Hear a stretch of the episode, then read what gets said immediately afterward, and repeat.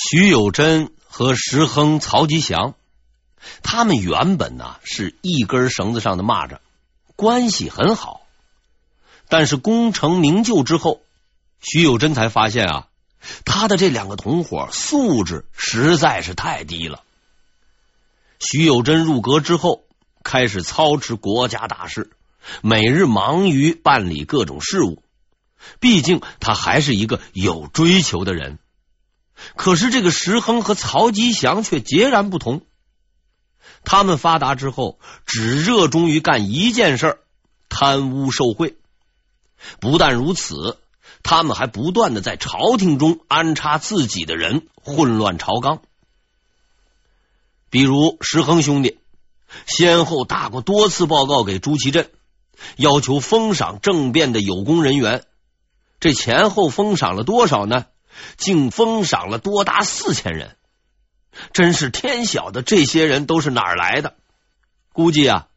他连那天晚上在自己家厨房里做饭的老妈子，应该是有力的啊，保障了后勤补给的，也都算了进去了。曹吉祥呢，他也不甘人后，他的养子、侄子，乃至于他的七大姑八大姨之类的八竿子打不着的亲戚，也都封了官了，真是令人叹为观止。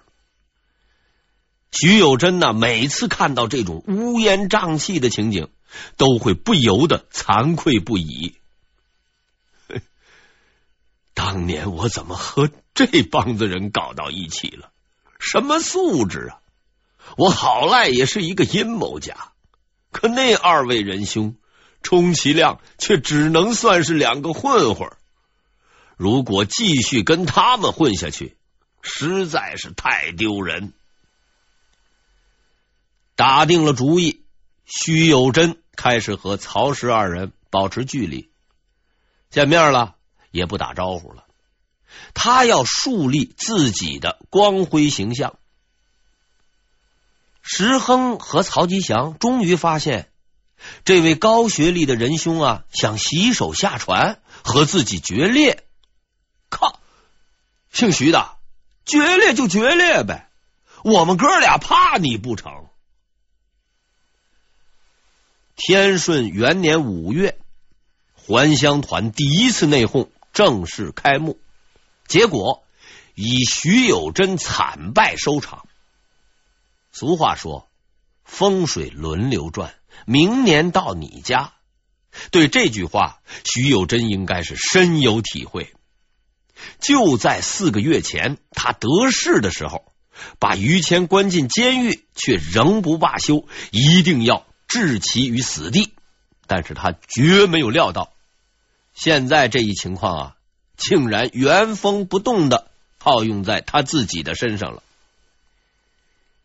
徐有贞宣德八年进士，混迹官场十六年，毫无成就。正统十四年，因为说错了一句话，被人取笑嘲弄，隐姓埋名七年。天顺元年元月，投机成功，飞扬跋扈，谋害于谦。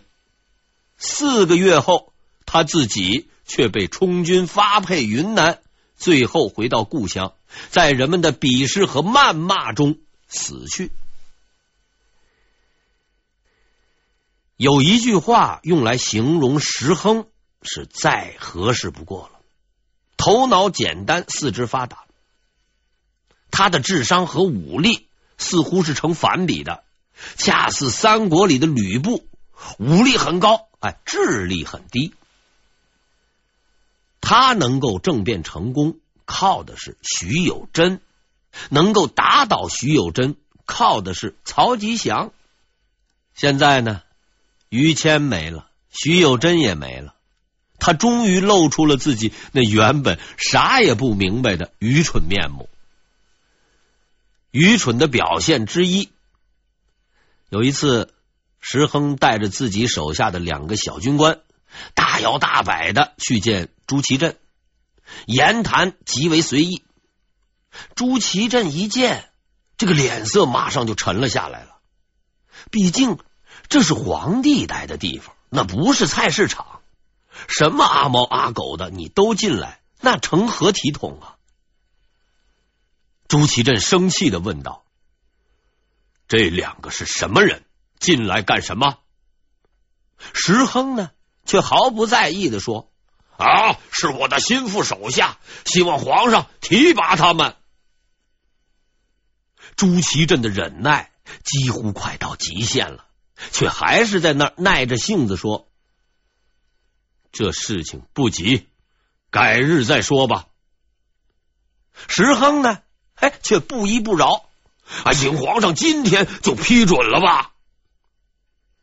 朱祁镇冷冷的看了石亨一眼，最终答应了他的要求，但愤怒的种子已经深深的埋下。这是他愚蠢表现之一。那么愚蠢表现之二呢？石亨的侄子石彪镇守大同，有一次啊。带兵出去巡视，遇到了一群瓦剌人，哎，不管三七二十一，上去就砍，结果杀死对方几十人。回来后呢，他灵机一动，向朝廷奏报，说是啊，大同大捷。石亨也以此为资本，反复的在那吹嘘。事实上啊，当时的边患已经十分严重。瓦剌不断与明朝为敌，发动进攻。朱祁镇看到这份边报，真是哭笑不得，只好顺着意思给了点赏赐，算是讨个吉利。回头却找来了恭顺侯吴瑾询问相关对策。边关吃紧，如何是好？皇上，如果于谦还在。不会有这样的事情。朱祁镇沉默了。偏偏啊，这个石彪派的报功使者是个二百五，看着石亨吹牛，他呢也那儿跟着吹，说什么斩获无数，俘虏无数。内阁学士乐正是个喜欢调侃的人，于是就便问他。你说俘虏无数，可是人在哪儿呢？呃，这人数太多，没法带回来，都在树林里边杀掉了。按说这句话应该能够搪塞过去，可是使者没有想到，这次乐正却想把玩笑开到底。他拿出了当地的地图，笑着对使者说。这附近都是沙漠呀，哪来的树林呢？石亨的拙劣表演远不止如此，可是这位老兄的脑袋啊，就好像是进了水，就是不明白，他不过是个打工的，皇帝才是真正的老板。而不久之后发生的一件事情。也彻底断送了他的锦绣前程。有那么一天，朱祁镇呐，在自己的宫殿里面会见了一个特别的客人。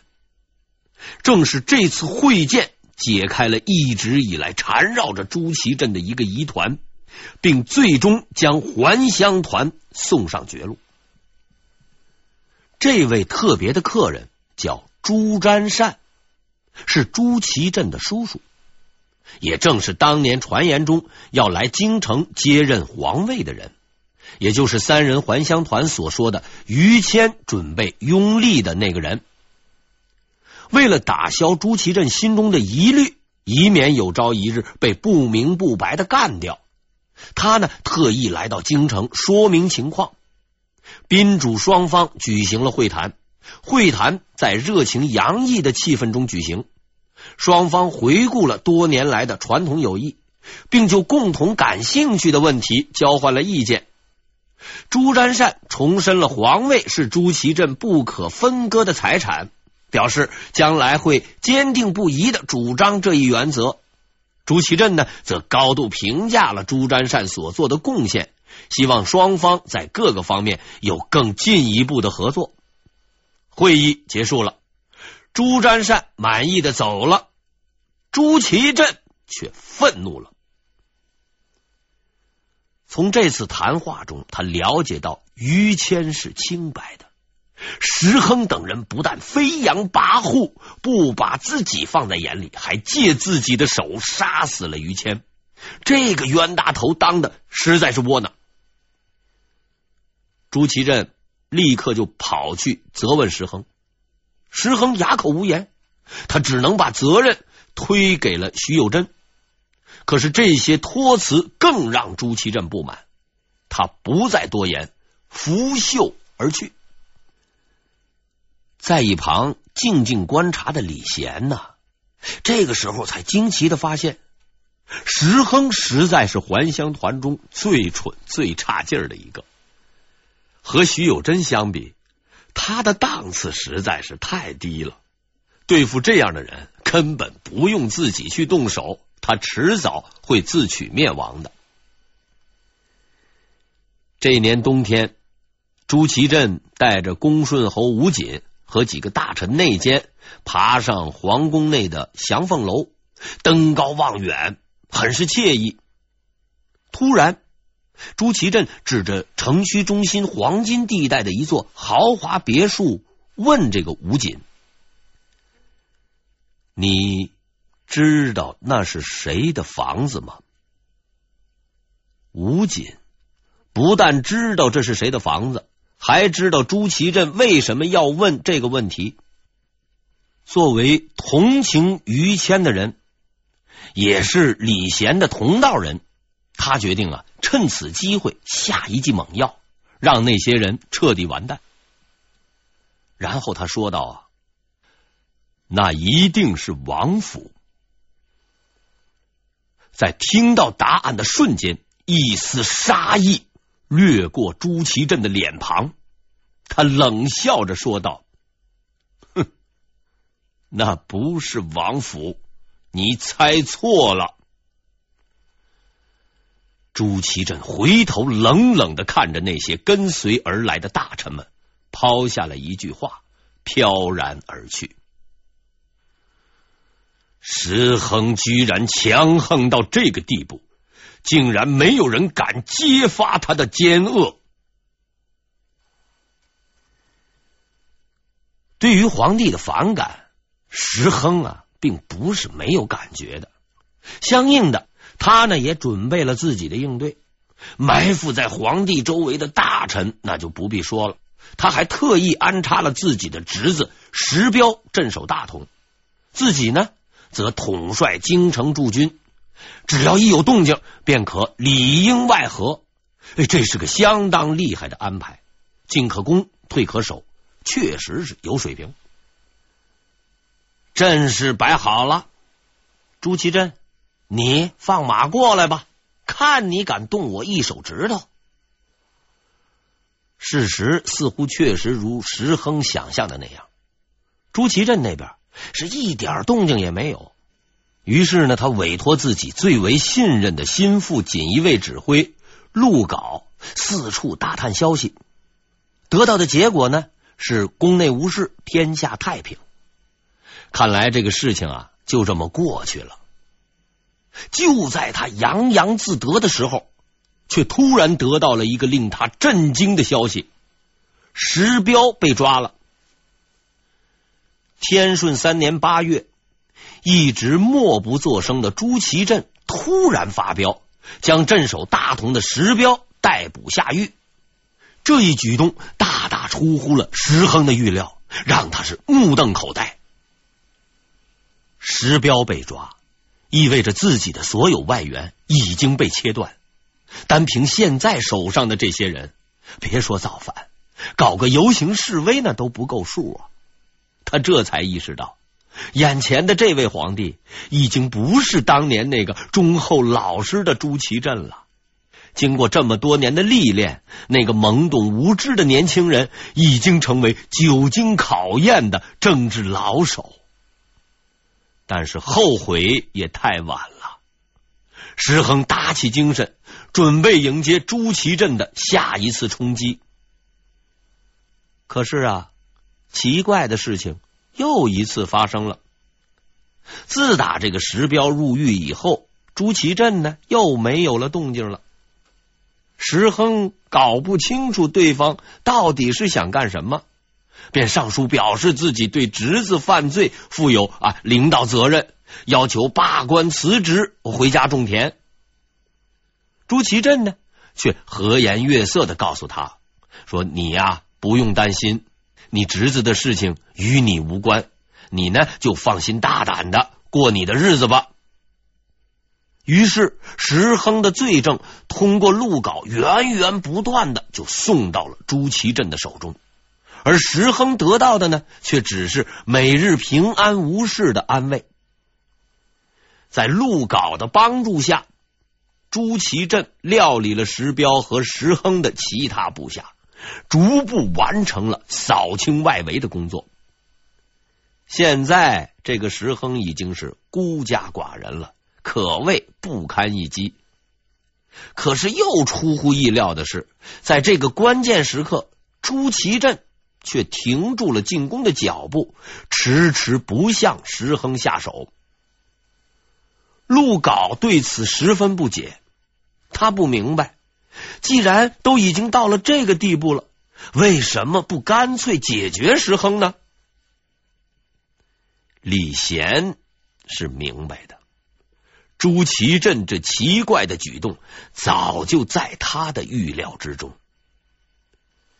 李贤十分了解朱祁镇，这位皇上虽然历经政治风波，但归根到底还是个比较忠厚、念及旧情的人。他连拥立自己弟弟的于谦都不忍杀害，更何况是曾经有过大功的石亨。李贤很清楚。要想破解朱祁镇的最后的慈悲，只有一个方法，那就是揭开夺门之变的真相。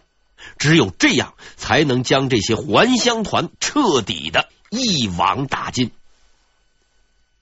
于谦，属于你的公道，我一定会替你拿回来。这个时机终于到了。他们已经走到了悬崖的边缘，很快就将坠入万丈深渊，永不超生。现在只需要轻轻的一推。有一回啊，李贤奉诏进宫议事，他从朱祁镇的口中听到了这么一句话：“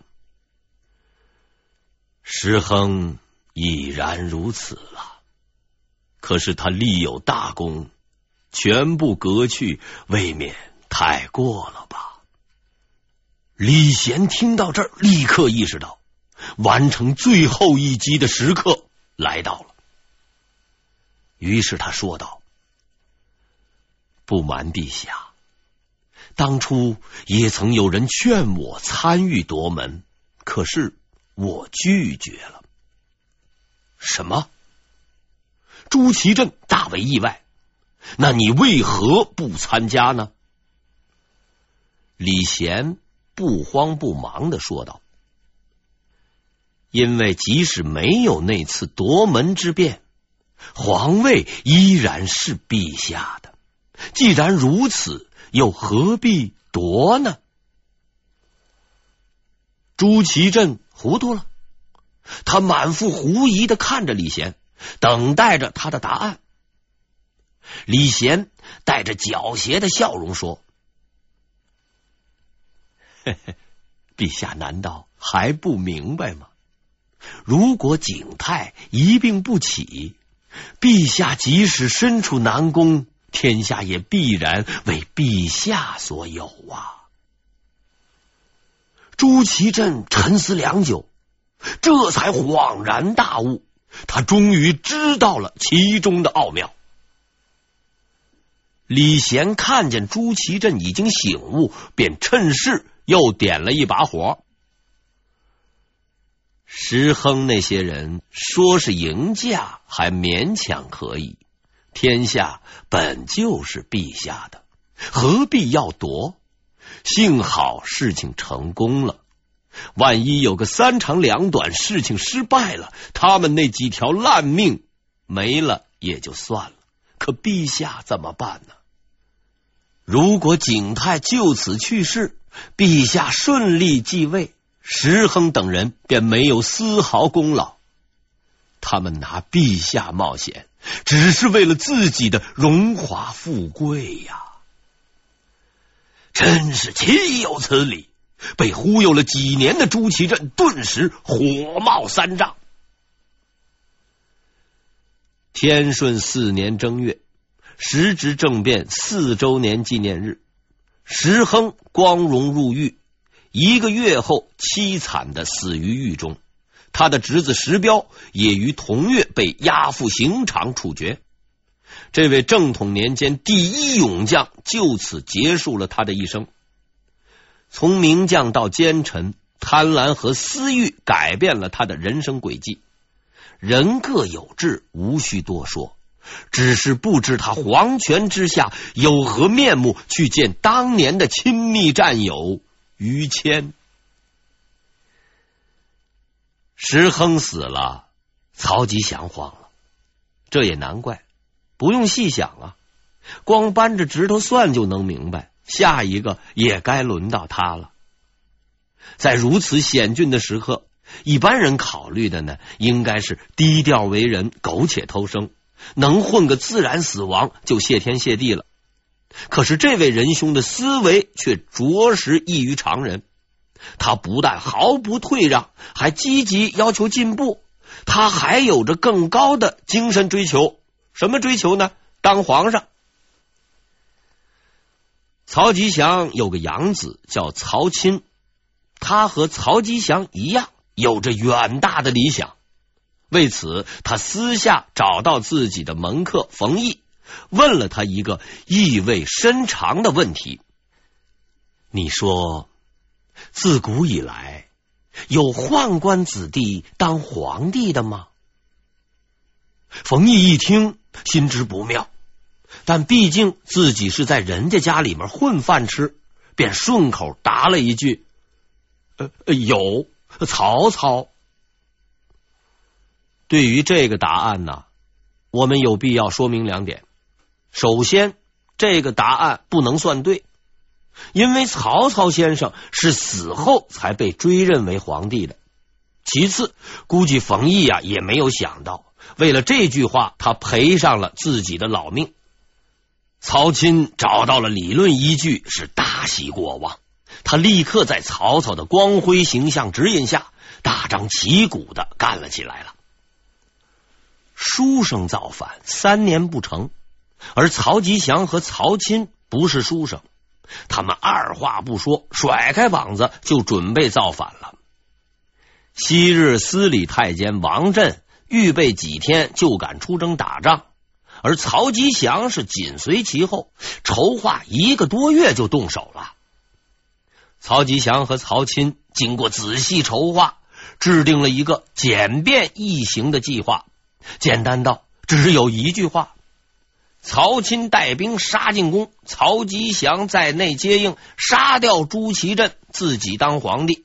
以上计划完毕，制定人曹吉祥、曹钦，人才，真是人才呀、